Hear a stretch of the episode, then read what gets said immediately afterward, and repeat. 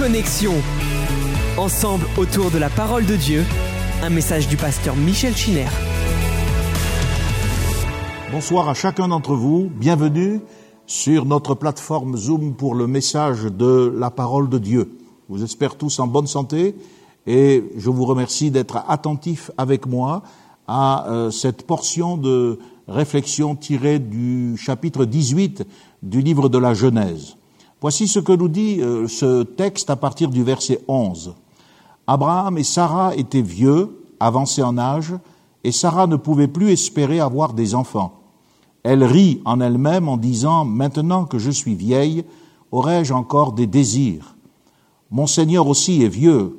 L'Éternel dit à Abraham, Pourquoi donc Sarah a-t-elle ri en disant, Est-ce que vraiment j'aurai un enfant, moi qui suis vieille? Y a-t-il rien qui soit étonnant de la part de l'Éternel Au temps fixé, je reviendrai vers toi, et à cette même époque, et Sarah aura un fils. Sarah mentit en disant, Je n'ai pas ri, car elle eut peur, mais il dit, au contraire, tu as ri. Amen. Nous arrêtons là notre lecture, nous sommes dans euh, ce chapitre 18 et 19 qui forment une seule section, et avant de passer à la destruction de Sodome et de Gomorre, j'aimerais pendant quelques instants m'attarder avec vous sur euh, cette question que Dieu pose à Abraham lorsqu'il dit euh, Y a-t-il rien qui soit étonnant de la part de l'Éternel? Et je pense euh, à ce texte également de Zacharie, le prophète, lorsqu'il dit au chapitre 8 et au verset 6 Si la chose paraît étonnante aux yeux du reste du peuple en ce jour-là, sera-t-elle de même étonnante à mes yeux, dit l'Éternel des armées. Et j'aimerais renouer dans le contexte de tout ce que nous avons vu, car c'est un ensemble, que ce soit les récits de la création ou les récits concernant la création du peuple d'Israël, j'aimerais renouer avec ces faits miraculeux qui, quelquefois, euh, peuvent laisser le lecteur euh, retenu dans sa compréhension du plan de Dieu. Aborder la question du miracle, c'est important quand on étudie le livre de la Genèse. Et si je peux me permettre une question directe, eh bien, je vous demanderai ce soir, répondez en votre âme et conscience, est-ce que vous croyez au miracle? Parce que la Bible nous tient un langage qui relève du surnaturel, euh, qui abonde en faits miraculeux. Et ce sont souvent des choses que nous pouvons vérifier difficilement. Il ne s'agit pas simplement d'un miracle concernant le fait de recouvrer la santé, la guérison de notre corps, chose que nous expérimentons réellement, mais de ces miracles qui nous ont précédés au commencement du monde, ou bien lorsque Dieu vient visiter Abraham et lorsqu'il intervient radicalement dans le cas de la destruction de Sodome et de Gomorre.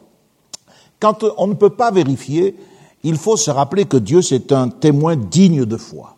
Et Dieu, nous savons qu'il est non seulement puissant, mais il est euh, vrai. Il est impossible, dit la Bible, que Dieu mente.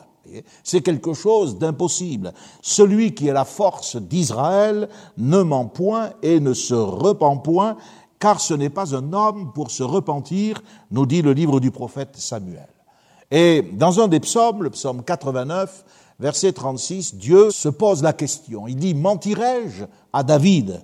Je ne changerai pas ce qui est sorti de mes lèvres. Ainsi, nous allons essayer de, de revenir à quelques faits miraculeux qui peuvent quelque part euh, nous échapper dans leur compréhension lorsque nous faisons une lecture un peu cursive et rapide du texte biblique.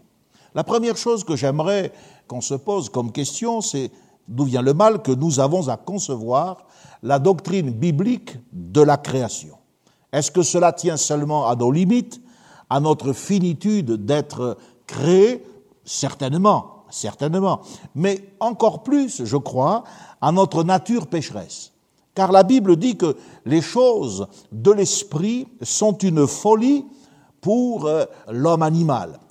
Et l'apôtre Paul dit que les hommes ne supportent pas tout simplement la saine doctrine, mais ils se donnent une foule de docteurs selon leurs désirs et ils se tournent ainsi vers des fables. En ce qui concerne la création, nous avons euh, vu que la fable du darwinisme, c'est-à-dire de cette conception philosophique de l'évolution, c'est en fait un acte de foi aveugle dans un système lacunaire et défaillant. Et la Bible nous montre que la création, au contraire, est le résultat immédiat de la parole de Dieu. L'Écriture nous dit dans l'Épître aux Hébreux que c'est par la foi que nous reconnaissons que le monde a été créé par la parole de Dieu en sorte que ce que l'on voit n'a pas été fait de choses visibles.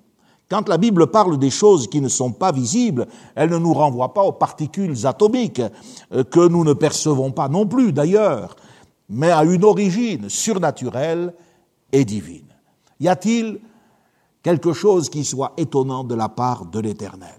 La création, pour partir de notre base de réflexion, est le résultat d'un acte surnaturel, ce qui implique que les phénomènes observables dans notre univers aujourd'hui n'ont pas joué au moment de la création.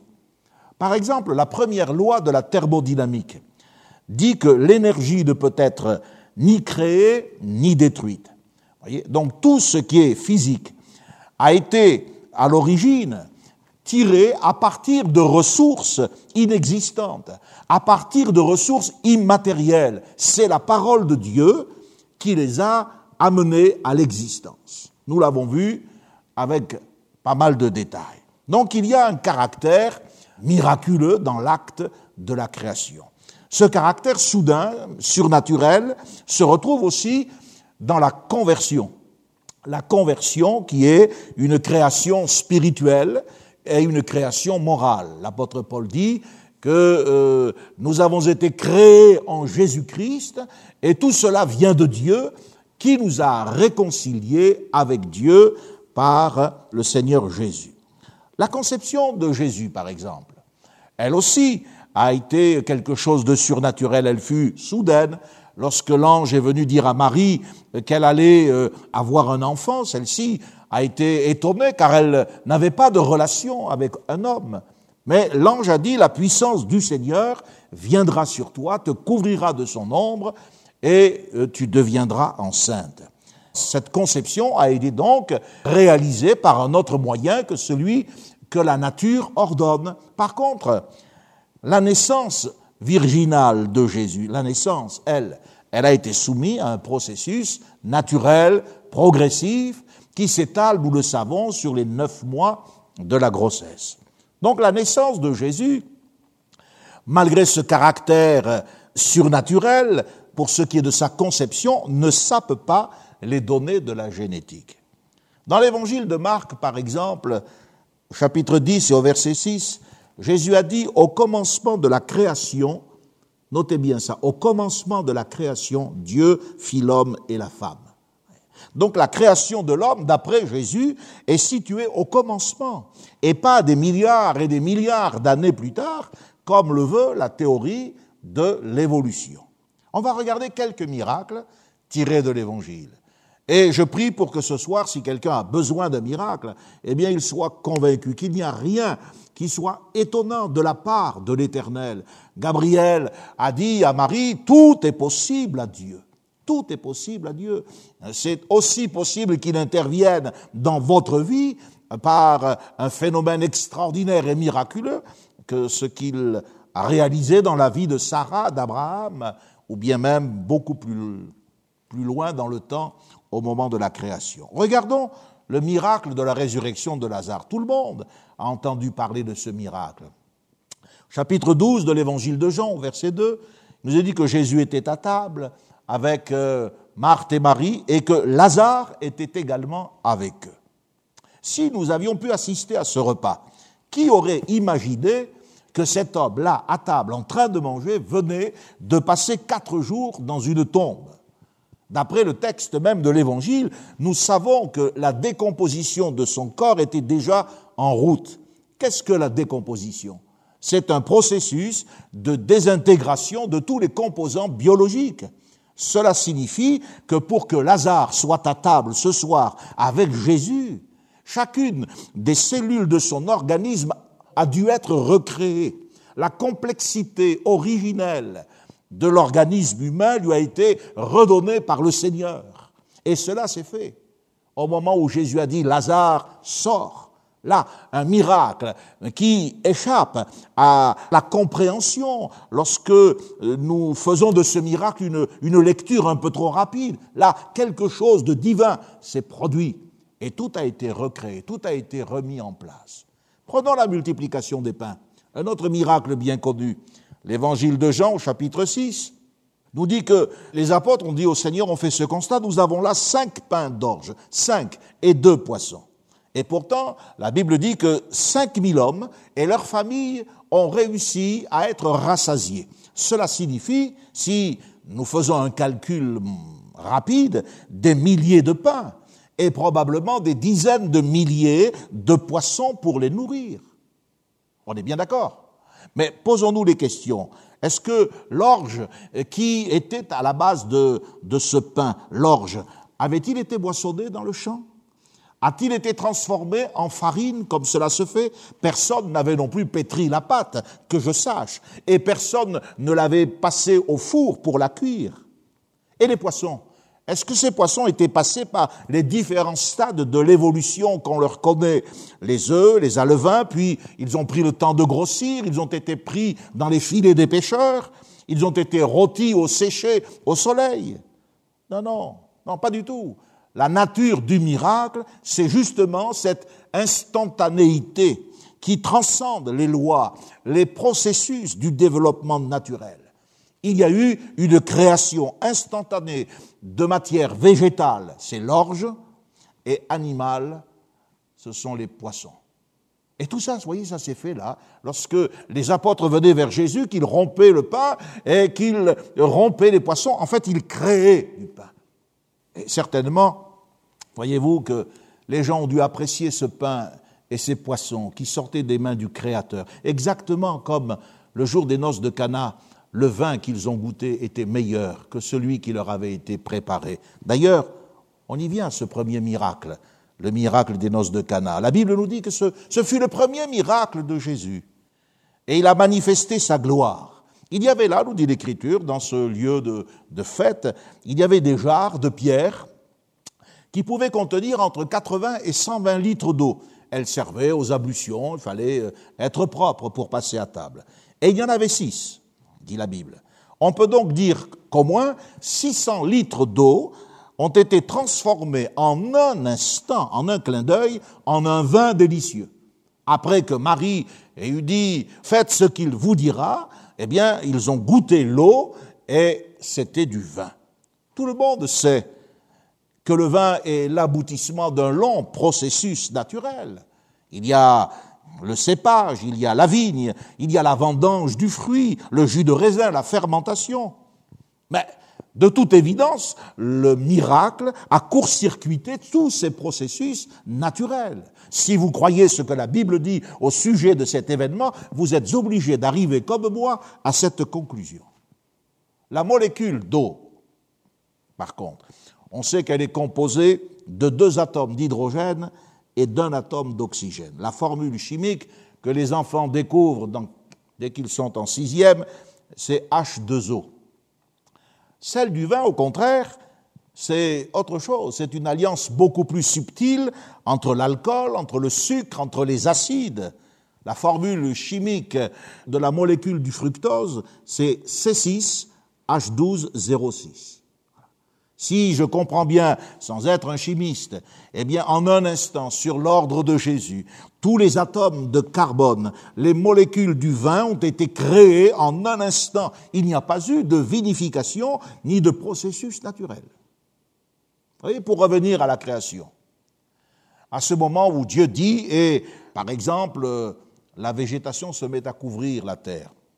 Est-ce que le jeu normal des lois de la nature telles que nous les observons aujourd'hui a-t-il été mis en cause ou bien est-ce que les choses se sont faites différemment Pour les arbres, par exemple, il nous est dit, les arbres fruitiers, est-ce que Dieu a respecté euh, la progression, c'est-à-dire Dieu a-t-il simplement créé la semence et ensuite attendu que cette dernière parvienne à maturité, ou bien est-ce que les arbres sont apparus soudainement, parfaitement développés, sans aucun anneau de croissance? Personnellement, c'est ce que je crois. Si on se reporte au livre des Nombres, Nombre 17, verset 8, c'est une affaire de, de contestation. Il y a des gens qui contestent le ministère d'Aaron, qui veulent être prêtres, qui veulent avoir euh, dans la hiérarchie euh, des responsabilités spirituelles un rôle plus important. Et la Bible nous dit que Dieu a décidé de trancher. Dieu a dit à Moïse, demande à chacun de ces, mécontents d'apporter leur bâton de commandement, la verge dans laquelle étaient gravées euh, certaines instructions qui étaient les mots d'ordre des bataillons, des tribus d'Israël. Et la Bible nous dit, le lendemain, lorsque Moïse entra dans la tente du témoignage. Voici la verge d'Aaron pour la maison de Lévi avait fleuri, elle avait poussé des boutons, elle avait produit des fleurs, elle avait mûri des amandes. Et soyez attentifs aux verbes qui sont utilisés. Pousser, produire, mûrir. Si vous comparez ce passage de Nombre 17, verset 8, à Genèse 1, verset 12, eh bien vous verrez qu'il y a les mêmes verbes qui sont utilisés. Produire, porter, donner. Genèse 1.12 nous dit les arbres fruitiers donnant du fruit selon leur espèce et ayant en eux leur semence. Allons dans le livre de Jonas. Vous avez tous entendu parler de ce prophète mécontent. Au chapitre 4 et au verset 6, la Bible nous dit que Dieu a voulu lui ôter son irritation. Et dans la nuit, eh bien, Dieu a fait pousser un ricin. Or, le ricin, c'est un arbrisseau qui fait entre 12 et 15 mètres de hauteur. Il est quand même suffisamment grand pour fournir de l'ombre au prophète mécontent. Dieu l'a fait croître en une nuit. Ce qu'on voit, c'est que Dieu, lorsque il intervient miraculeusement, il dépasse les propres lois qu'il a lui-même instituées. Il n'en est pas prisonnier. Au commencement, Dieu a créé les êtres vivants selon leur espèce. Cela est répété dix fois. Le cycle de la vie, tel que la Bible nous le présente, commence à partir d'organismes adultes, capables de se reproduire, comme pour Adam et Ève, qui ont été créés adultes, ce qui rend intelligible la création. D'après la Bible, ce ne sont pas les observations empiriques, mais c'est la foi.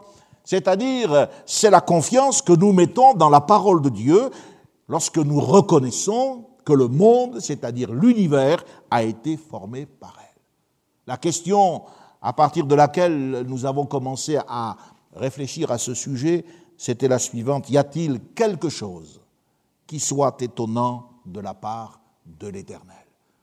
Eh bien, chers amis, frères et sœurs, réfléchissez à cette question lorsque vous êtes confronté à la maladie, à un besoin, à une intervention surnaturelle, que le raisonnement humain, que la logique et que les circonstances semblent dire mais non, ça ne peut pas arriver. Mais y a-t-il quelque chose qui soit étonnant de la part de l'Éternel? Si vous voulez la réponse du prophète Jérémie, je vous livre cette réponse, Jérémie 32, versets 17 à 19. Il dit ceci, Ah Seigneur éternel, voici, tu as fait les cieux et la terre par ta grande puissance et par ton bras étendu. Rien n'est étonnant de ta part. Tu es le Dieu grand, le puissant, dont le nom est l'éternel des armées. Tu es grand en conseil, puissant en action, et tu as les yeux ouverts sur toutes les voies des enfants des hommes pour rendre à chacun selon le fruit de ses œuvres. J'ai voulu commencer par ces quelques réflexions, parce qu'il me semblait important, alors que nous, nous, nous sommes obligés, de par la nature même du texte, de faire référence à la Babylonie, à la Syrie, à des, des codes culturels antiques. Il m'a semblé qu'il ne fallait pas passer à côté de ce message essentiel pour notre foi. Y a-t-il quelque chose qui soit étonnant de la part de l'Éternel? C'est d'autant plus dans l'actualité de notre sujet que au chapitre 18 et au chapitre 19, nous avons vu que euh, ces deux chapitres forment une seule section. Si vous lisez le chapitre 19, verset 1er, il nous est dit les deux anges arrivèrent à Sodome sur le soirée. Ces deux anges, ce sont ceux, euh, ceux qui faisaient partie de la triade d'êtres surnaturels qui euh, est apparu à Abraham lorsqu'il était assis à l'entrée de sa tente pendant la chaleur du jour. Il nous a dit qu'il a levé les yeux, chapitre 18, il a regardé, et voici trois hommes étaient là, debout, près de lui. Et quand il les a vus, Abraham est allé au-devant de lui, et vous connaissez la scène, il leur a apprêté un remarquable repas.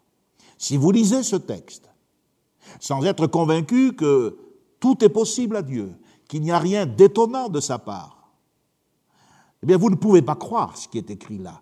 Parce que qu'est-ce que ce texte nous dit? Ce texte nous dit que Dieu, parce qu'il est question de Dieu. Abraham va se tenir ensuite en présence de l'Éternel. Deux de ces hommes, parce qu'ils ont l'apparence d'être humains, vont partir vers Sodome et Gomorre, mais celui qui va rester, c'est celui que la Bible appelle l'Éternel. Ce texte nous dit que Dieu visite son ami. Dieu partage son repas. Il annonce la naissance de l'enfant pour l'année prochaine. Et puis, cacherai-je à Abraham ce que je vais faire? Il instruit Abraham concernant l'avenir de Sodome. Voyez-vous, ce texte nous montre que Dieu est l'invité d'Abraham sur la terre, comme dans l'éternité, Abraham sera celui de Dieu. La Bible nous dit bien que je vous déclare, c'est Jésus qui parle, celui qui a affirmé être la vérité. Je vous déclare que plusieurs viendront de l'Orient et de l'Occident, et ils seront à table avec Abraham, avec Isaac et Jacob dans le royaume des cieux. Nous sommes en face, quand on prend le temps de le lire, de dire, mais qu'est-ce que la Bible me dit là? Nous sommes en face d'une manifestation du monde spirituel, de ses agents, de la divinité, de tout ce mystère qui dépasse ce qu'il y a de naturel dans notre existence, d'être créé. Ces êtres de nature spirituelle ont revêtu manifestement une apparence sensible. L'esprit étant supérieur à la matière, euh, les rend capables de manger.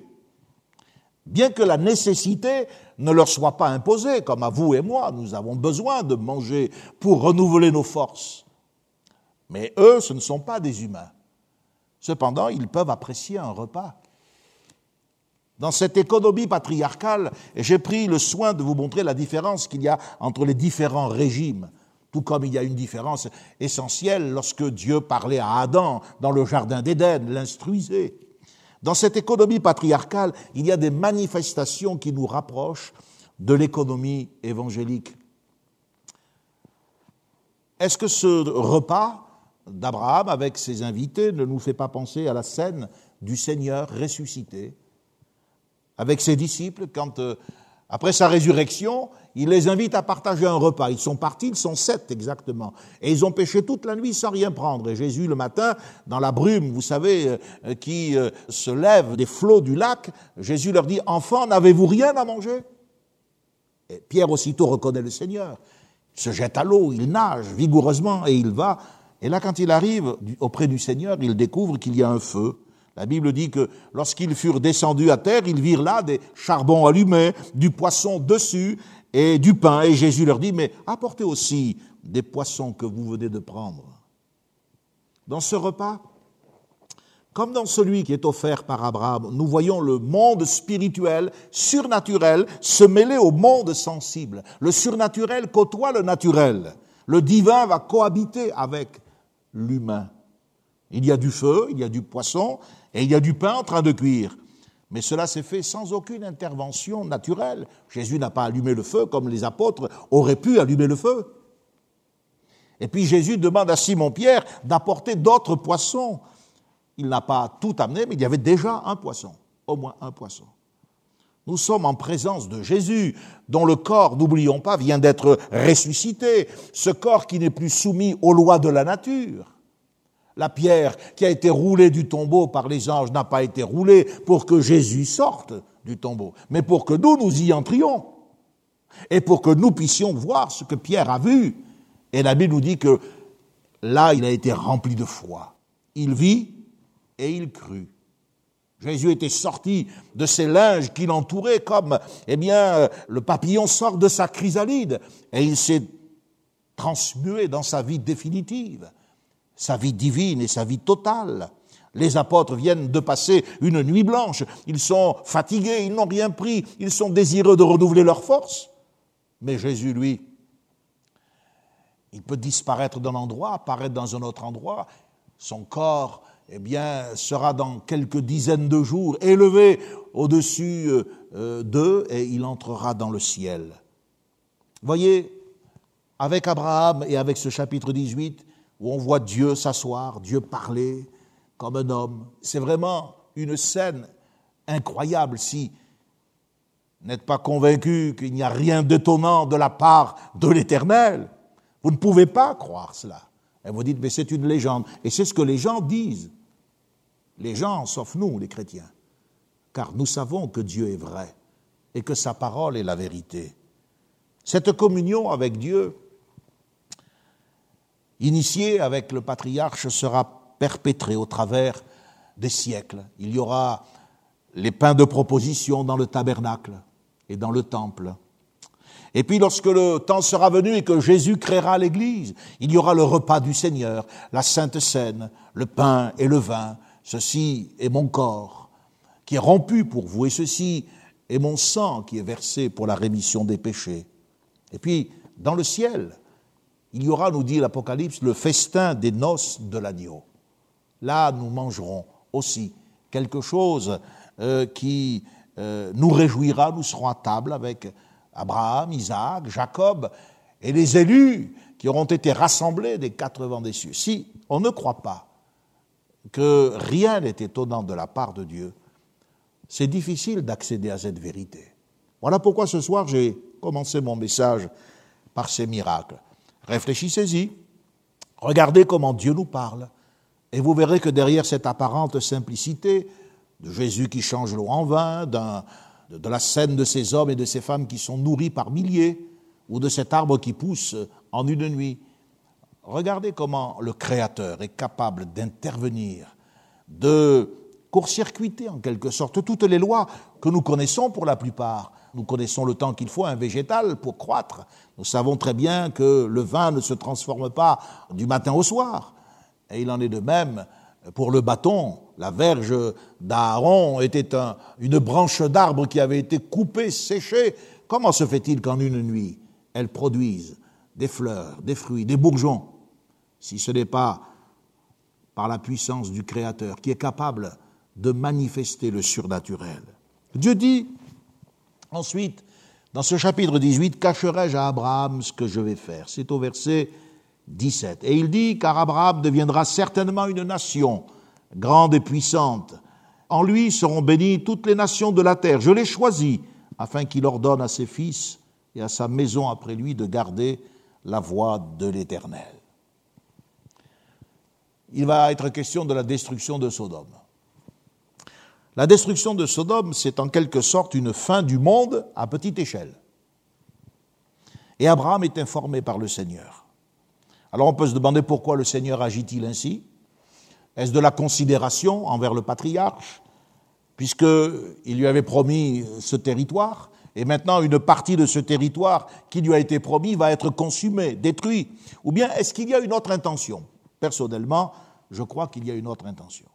Je pense que Dieu veut instruire son ami sur la procédure qu'il va suivre à l'égard du péché. Non seulement il l'instruit, parce qu'Abraham, eh bien, c'est un homme qui est en chemin, c'est un homme qui, qui va de l'autre côté, mais il l'avertit, et en l'instruisant et en l'avertissant, il nous avertit et il nous instruit. Abraham doit comprendre la nature des jugements de Dieu. Si Abraham est appelé à être le père des croyants, et s'il doit apprécier la rédemption, cette rédemption dont il porte l'espérance, puisque la promesse de la postérité, et cette postérité, c'est Christ, c'est lui qui l'a reçue. On ne peut pas comprendre la rédemption sans comprendre non plus le jugement divin. Et c'est pour cela que Dieu va lui parler, et c'est pour cela qu'ensuite Abraham va être entraîné dans cette première prière qui est relatée dans la Bible, c'est une prière d'intercession, et Abraham va manifester là quelque chose d'extraordinaire, on va le voir dans quelques instants. Le temps pour moi de vous rappeler ce que nous venons de lire. Je l'ai choisi afin qu'il ordonne à ses fils et à sa maison après lui de garder la voie de l'Éternel. Dès le départ, il est question de l'instruction, de la discipline familiale. On voit que ça a une place importante pour ce qui est de l'avenir du royaume de Dieu. On en est au début. D'ailleurs, il est, il est bien clair, je l'ai choisi afin, afin, afin qu'il ordonne.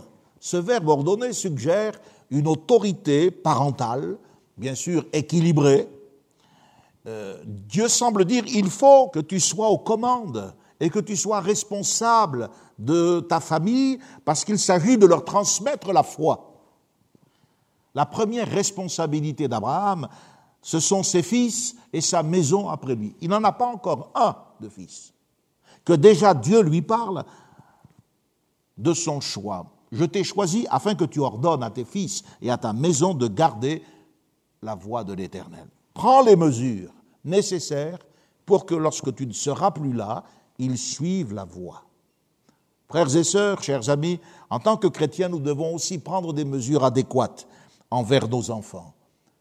Nous avons été choisis, nous avons été appelés et nous avons été élus par le moyen de la grâce de Dieu dans ce but. C'est un mandat que Dieu nous a confié.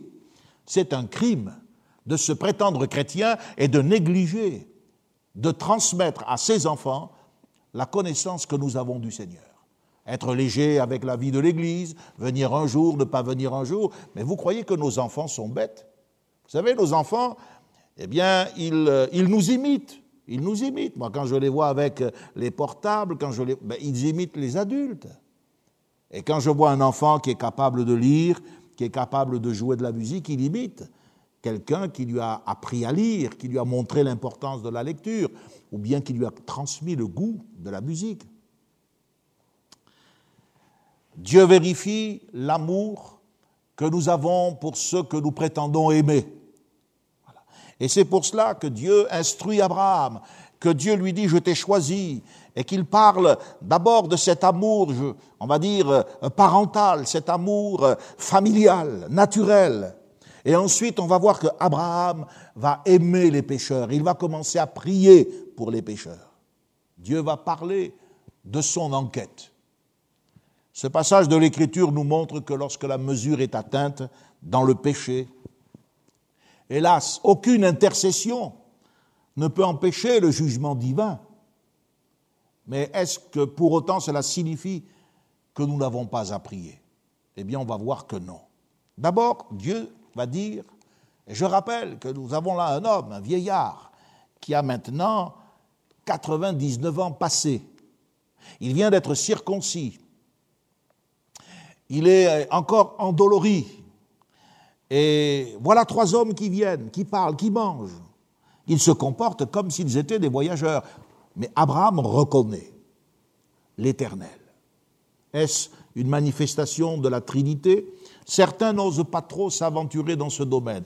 Mais j'aimerais vous donner un indice et vous demander personnellement de vérifier au chapitre 19 le verset 24. On va le lire si vous le voulez bien. Il est dit ceci, alors l'Éternel, écoutez bien, l'Éternel fit pleuvoir du ciel, du ciel, sur Sodome et sur Gomorre, du feu de par l'Éternel. Même les rabbins juifs, ils le font à contre-coeur, mais ils sont obligés de reconnaître qu'il y a là un second éternel. Un éternel dans le ciel et un éternel dans la plaine de Sodome et de Gomorre. Personnellement, je crois que euh, ces êtres qui apparaissent comme des anges, d'ailleurs au départ, ils apparaissent comme trois hommes, trois anges, on sait, mais ensuite on découvre qu'il y a, il y a Dieu dans sa manifestation trinitaire. Le cri contre Sodome et Gomorre euh, s'est accru et leur péché est énorme. Et Dieu dit, c'est pourquoi je, je vais descendre et je verrai. Je vais voir. Et quand Dieu dit je vais descendre, il est avec Abraham. Ce sont les deux autres anges qui descendent. Et c'est eux qui vont mener l'enquête. Mais Dieu dit je vais descendre. Parmi les cris qui montent jusqu'à Dieu, dans la Bible, nous trouvons d'abord le cri de la dépravation sexuelle. Ici, je vous demande de faire attention parce que ces choses qui nous semblent très lointaines nous concernent au, au plus haut point. Le cri de la dépravation sexuelle. Les meurtres, les débauches contre nature retentissent comme des cris dans le ciel. Donc ce sont des délits qui quelquefois ne sont plus punis par la loi des hommes, Bien sûr, le meurtre est encore puni par la loi des hommes, mais il y a des tas de comportements euh, euh, euh, répréhensibles qui sont admis par le droit. Le droit n'est pas toujours ce qui est droit, ce qui est juste. C'est la loi. Ce sont des délits, en tout cas, qui ne laissent pas Dieu indifférent. Et même si les hommes disent, mais maintenant c'est légal, ben Dieu, lui, il peut estimer que c'est immoral. Notez qu'il y a un accroissement. La Bible dit, le cri s'est accru, leur péché est énorme et le bruit est venu jusqu'à moi. Cela nous rappelle la parole de Jésus concernant les temps de la fin lorsqu'il dit, parce que l'iniquité se sera accrue, la charité du plus grand nombre se refroidira.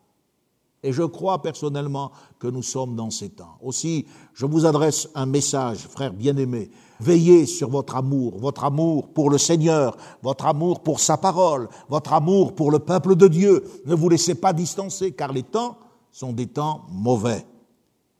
Le premier cri, c'est le cri de la dépravation, de la débauche sexuelle et bien sûr des unions homosexuelles, puisque c'est quand même le cas. Et puis il y a aussi le cri du sang versé. Ça nous ramène en arrière à cette période où Dieu a dit à Caïn, mais qu'as-tu fait? Qu'as-tu fait? La voix du sang de ton frère crie de la terre jusqu'à moi.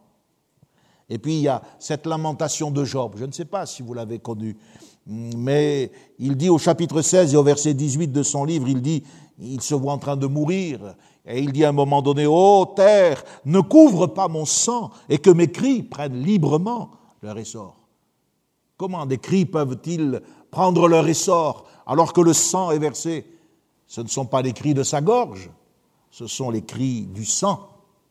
Chaque crime, chaque meurtre, chaque avortement, c'est un cri qui retentit jusque dans le ciel.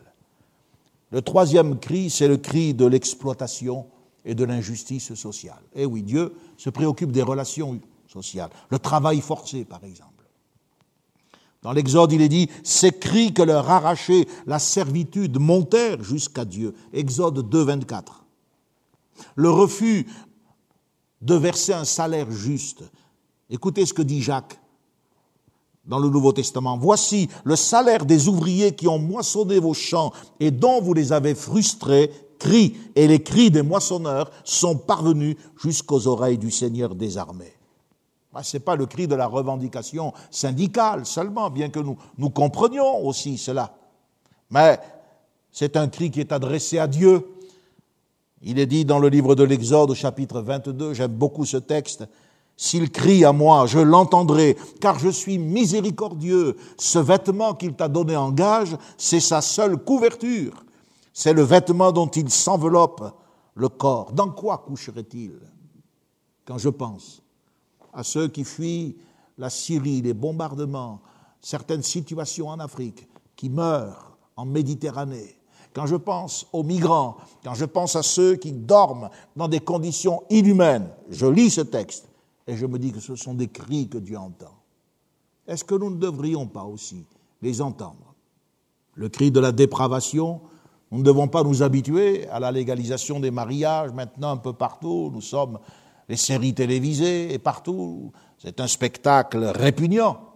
Et le cri du sang versé. Avez-vous remarqué comment la violence s'installe de plus en plus? On vous tue pour rien, on vous agresse. Si vous avez le malheur de vouloir défendre quelqu'un, ben, vous risquez encore, au mieux de finir en prison, si votre réaction est disproportionnée ou carrément à l'hôpital, ou bien même de mourir.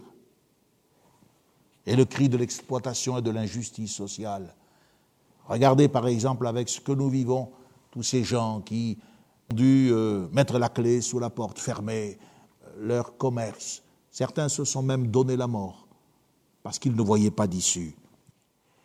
Dieu dit, je vais descendre et je verrai et je saurai, au verset 21. Vous voyez, Dieu dit, je vais descendre. D'ailleurs, il est descendu dans la personne de Jésus.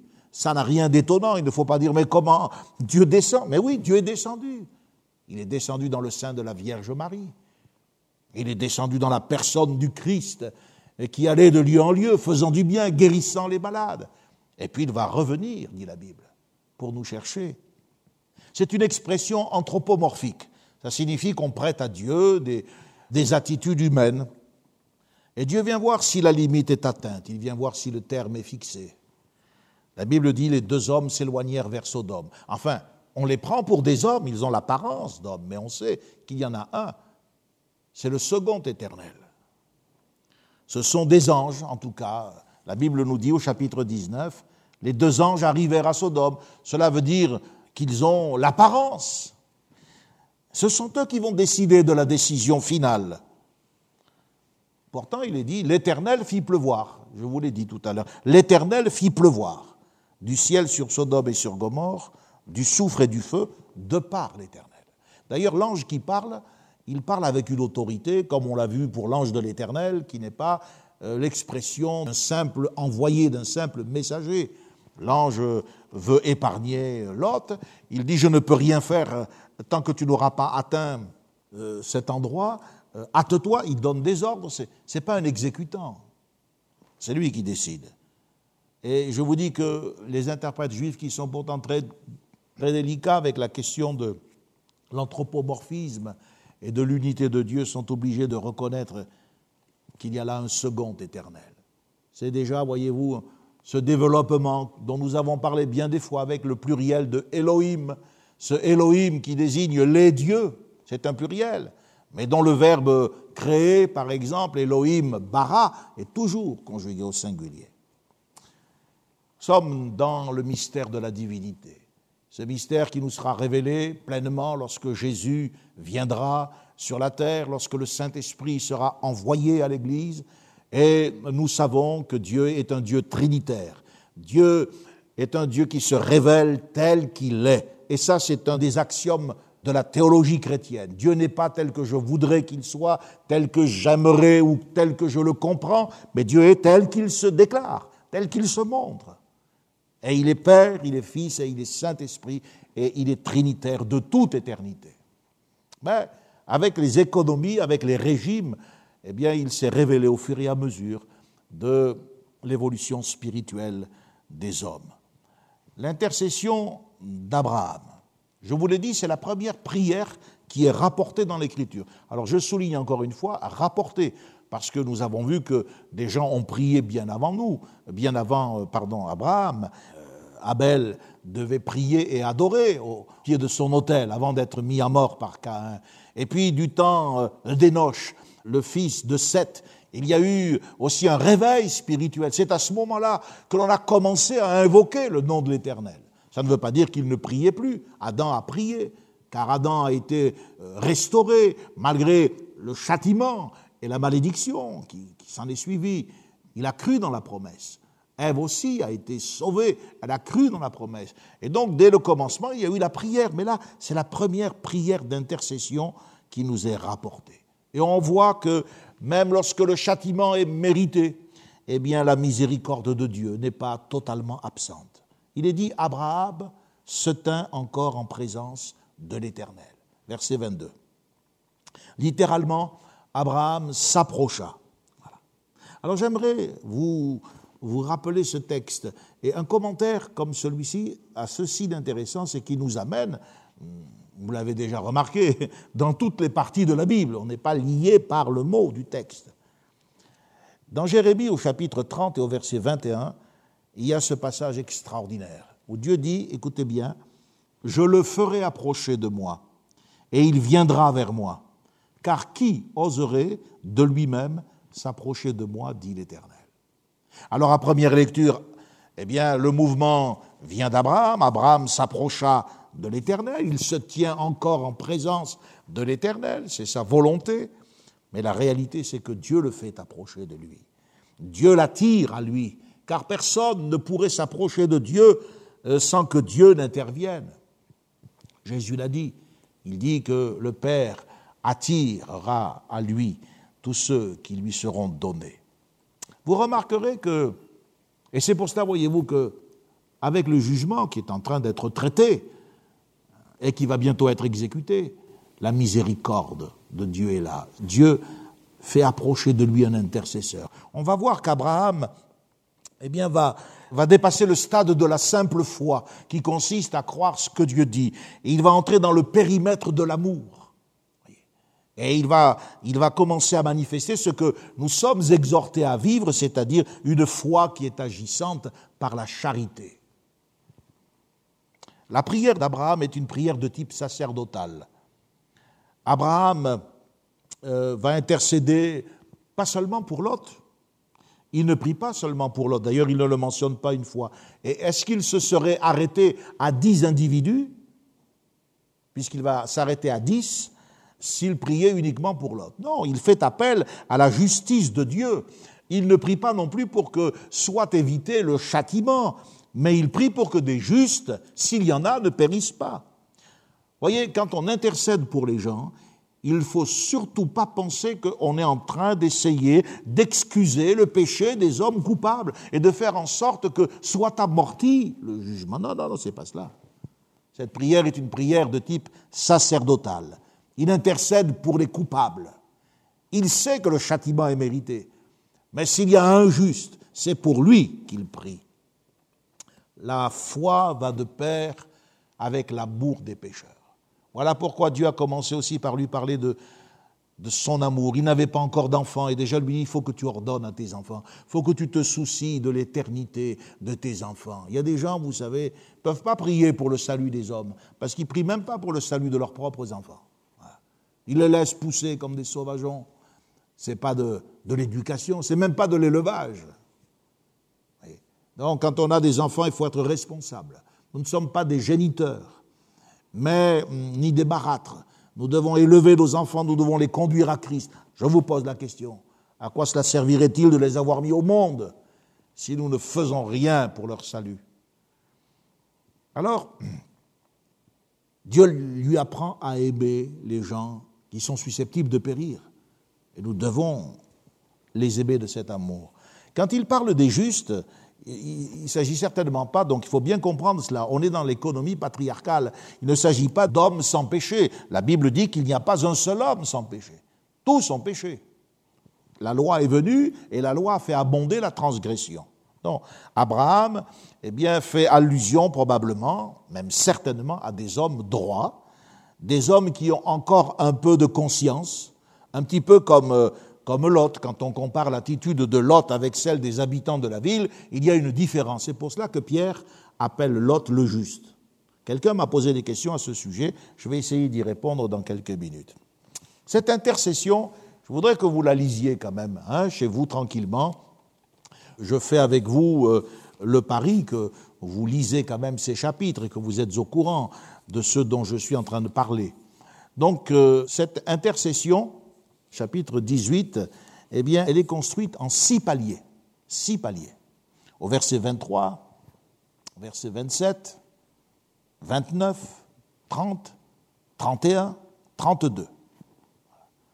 Il dit, par exemple, Abraham se tint encore en présence de l'Éternel, ou Abraham reprit et dit. Abraham continua de lui parler. Abraham dit que le Seigneur ne s'irrite point.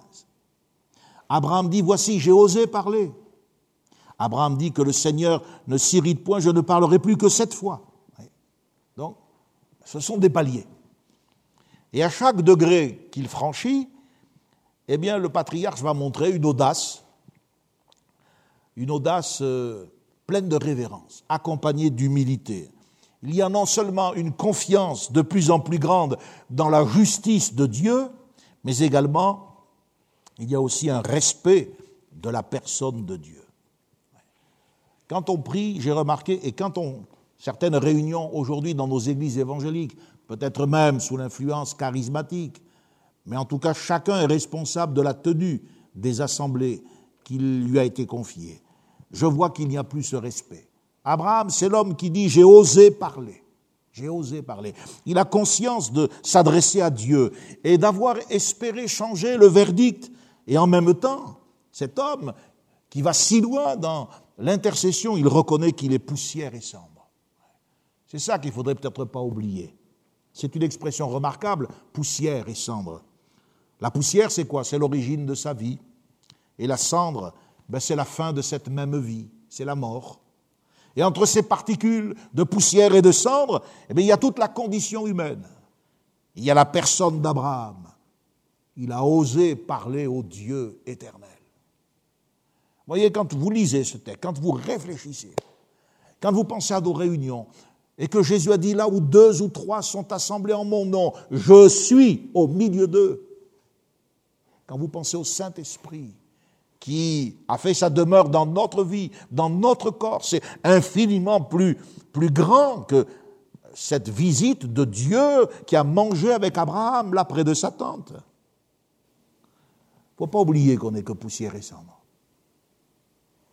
faut respecter le Seigneur, respecter sa parole. À partir de la quatrième requête, au verset 30, Abraham va passer de, de 5 à 10. Il dit, est-ce qu'il y a 50 justes, puis 45 justes?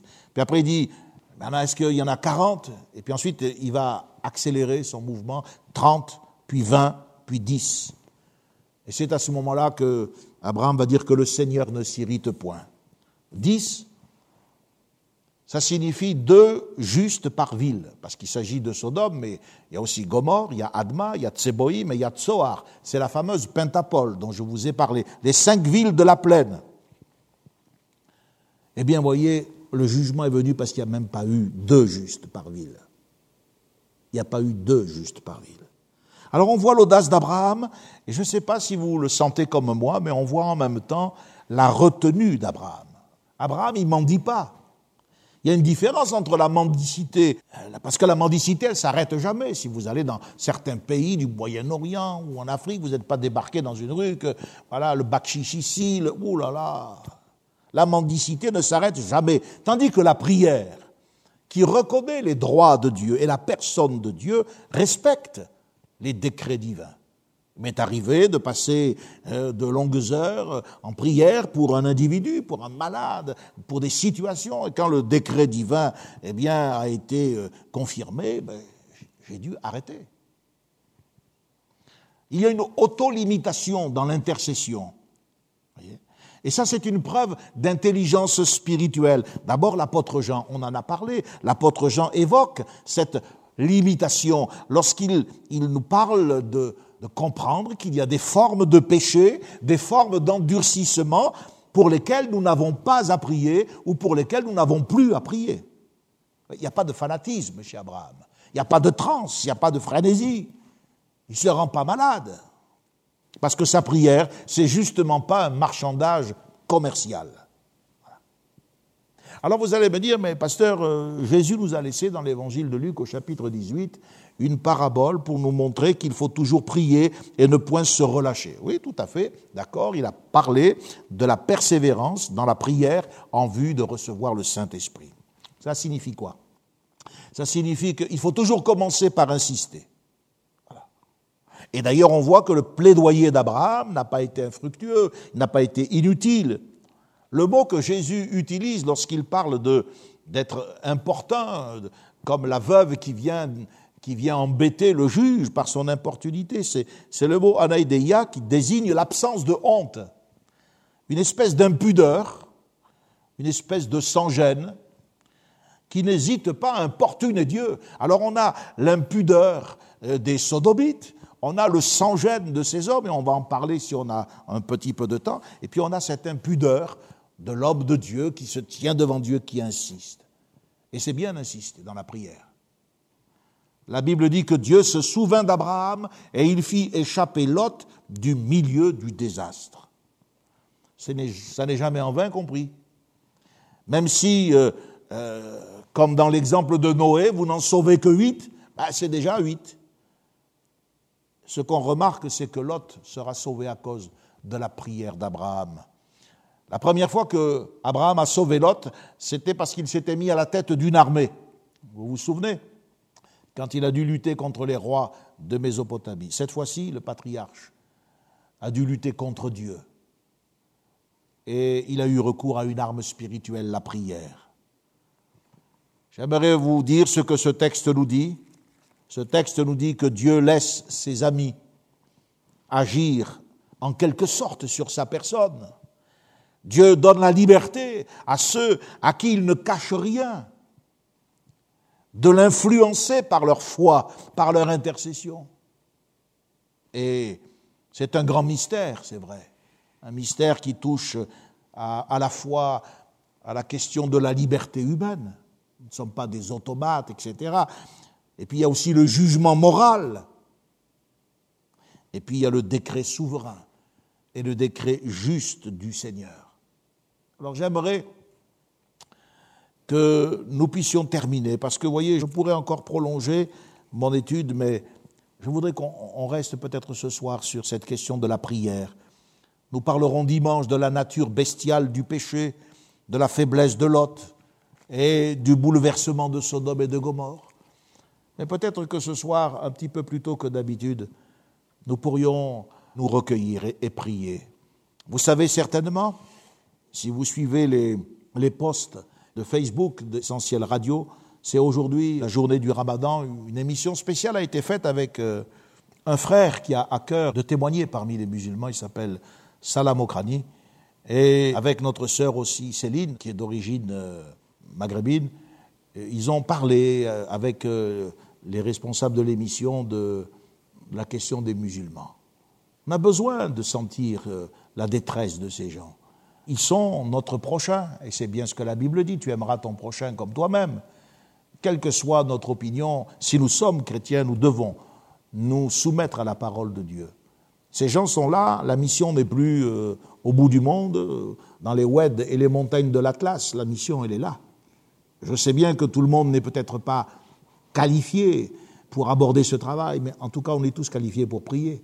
Priez pour que dans ce mois de Ramadan, le Seigneur parle à des cœurs. Euh, on va le voir prochainement à partir du chapitre 20, lorsque euh, Abimelech, le roi de Guérard, va prendre à nouveau pour la deuxième fois Sarah dans son harem. Il y a eu le pharaon d'Égypte 20 ans plus tôt, et maintenant c'est avec euh, le roi des Philistins. Dieu va lui parler en vision pendant la nuit. Voyez, dans l'économie patriarcale, on voit souvent Dieu parler aux païens par des visions. On a des visions avec euh, le pharaon d'Égypte, on a des visions avec Nebuchadnezzar, là on a des visions avec le roi des Philistins. Ah, Dieu lui apparaît, lui dit, mais la femme que tu as fait rentrer dans ton harem, si tu la touches, tu vas mourir. C'est la femme d'un prophète. Donc Dieu peut leur parler, et on sait par les témoignages de nombreux, nombreux musulmans que lorsque, eh ils font cette nuit, la nuit des rêves, la nuit euh, du destin, eh bien, euh, ils sont très sensibles. Et il ne faut pas oublier qu'il y a une, racine quand même spirituelle. Malgré tous les désordres que cela peut occasionner quand euh, la religion devient un instrument de fanatisme politicien, il faut reconnaître que ces gens ont besoin du Seigneur. Et Dieu s'est penché sur euh, la servante égyptienne. Avant de se pencher sur euh, Abraham, Dieu a trouvé Agar. Et Dieu lui a parlé. Et avant de définir en détail ce que sera la destinée d'Isaac, qui est le fils de la promesse, on le sait, le salut vient des Juifs.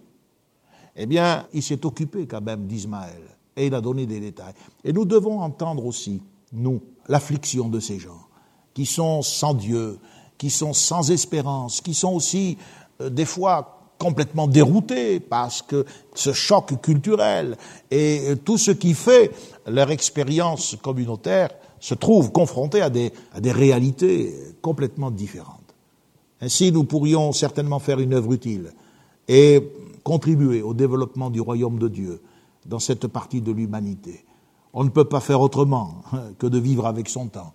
Et c'est pour cela qu'il faut vivre avec ce fardeau de la prière. Si vous le voulez bien, nous allons nous incliner, je vais prier, et on pourrait peut-être avoir un moment. Ensuite, chacun, même lorsque nous raccrocherons ce temps et que la, caméra se, terminera, peut-être que vous pourriez rester en prière pourriez rester en prière et vous saluer dans une 5-10 minutes.